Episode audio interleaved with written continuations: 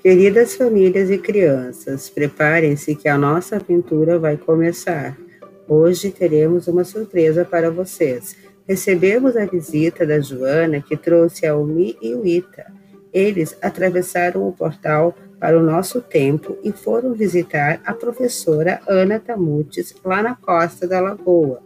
Juntos com a professora Ana Tamutes, foram procurar uma árvore de garapuvu. O garapuvu é a árvore símbolo da cidade de Florianópolis. Bora lá? Então, assistam a nossa aventura e divirtam-se ao som da música Garapuvu do grupo Gente da Terra.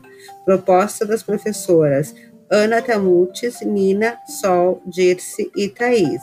Grupo de atuação 5 e 6, matutino e vespertino.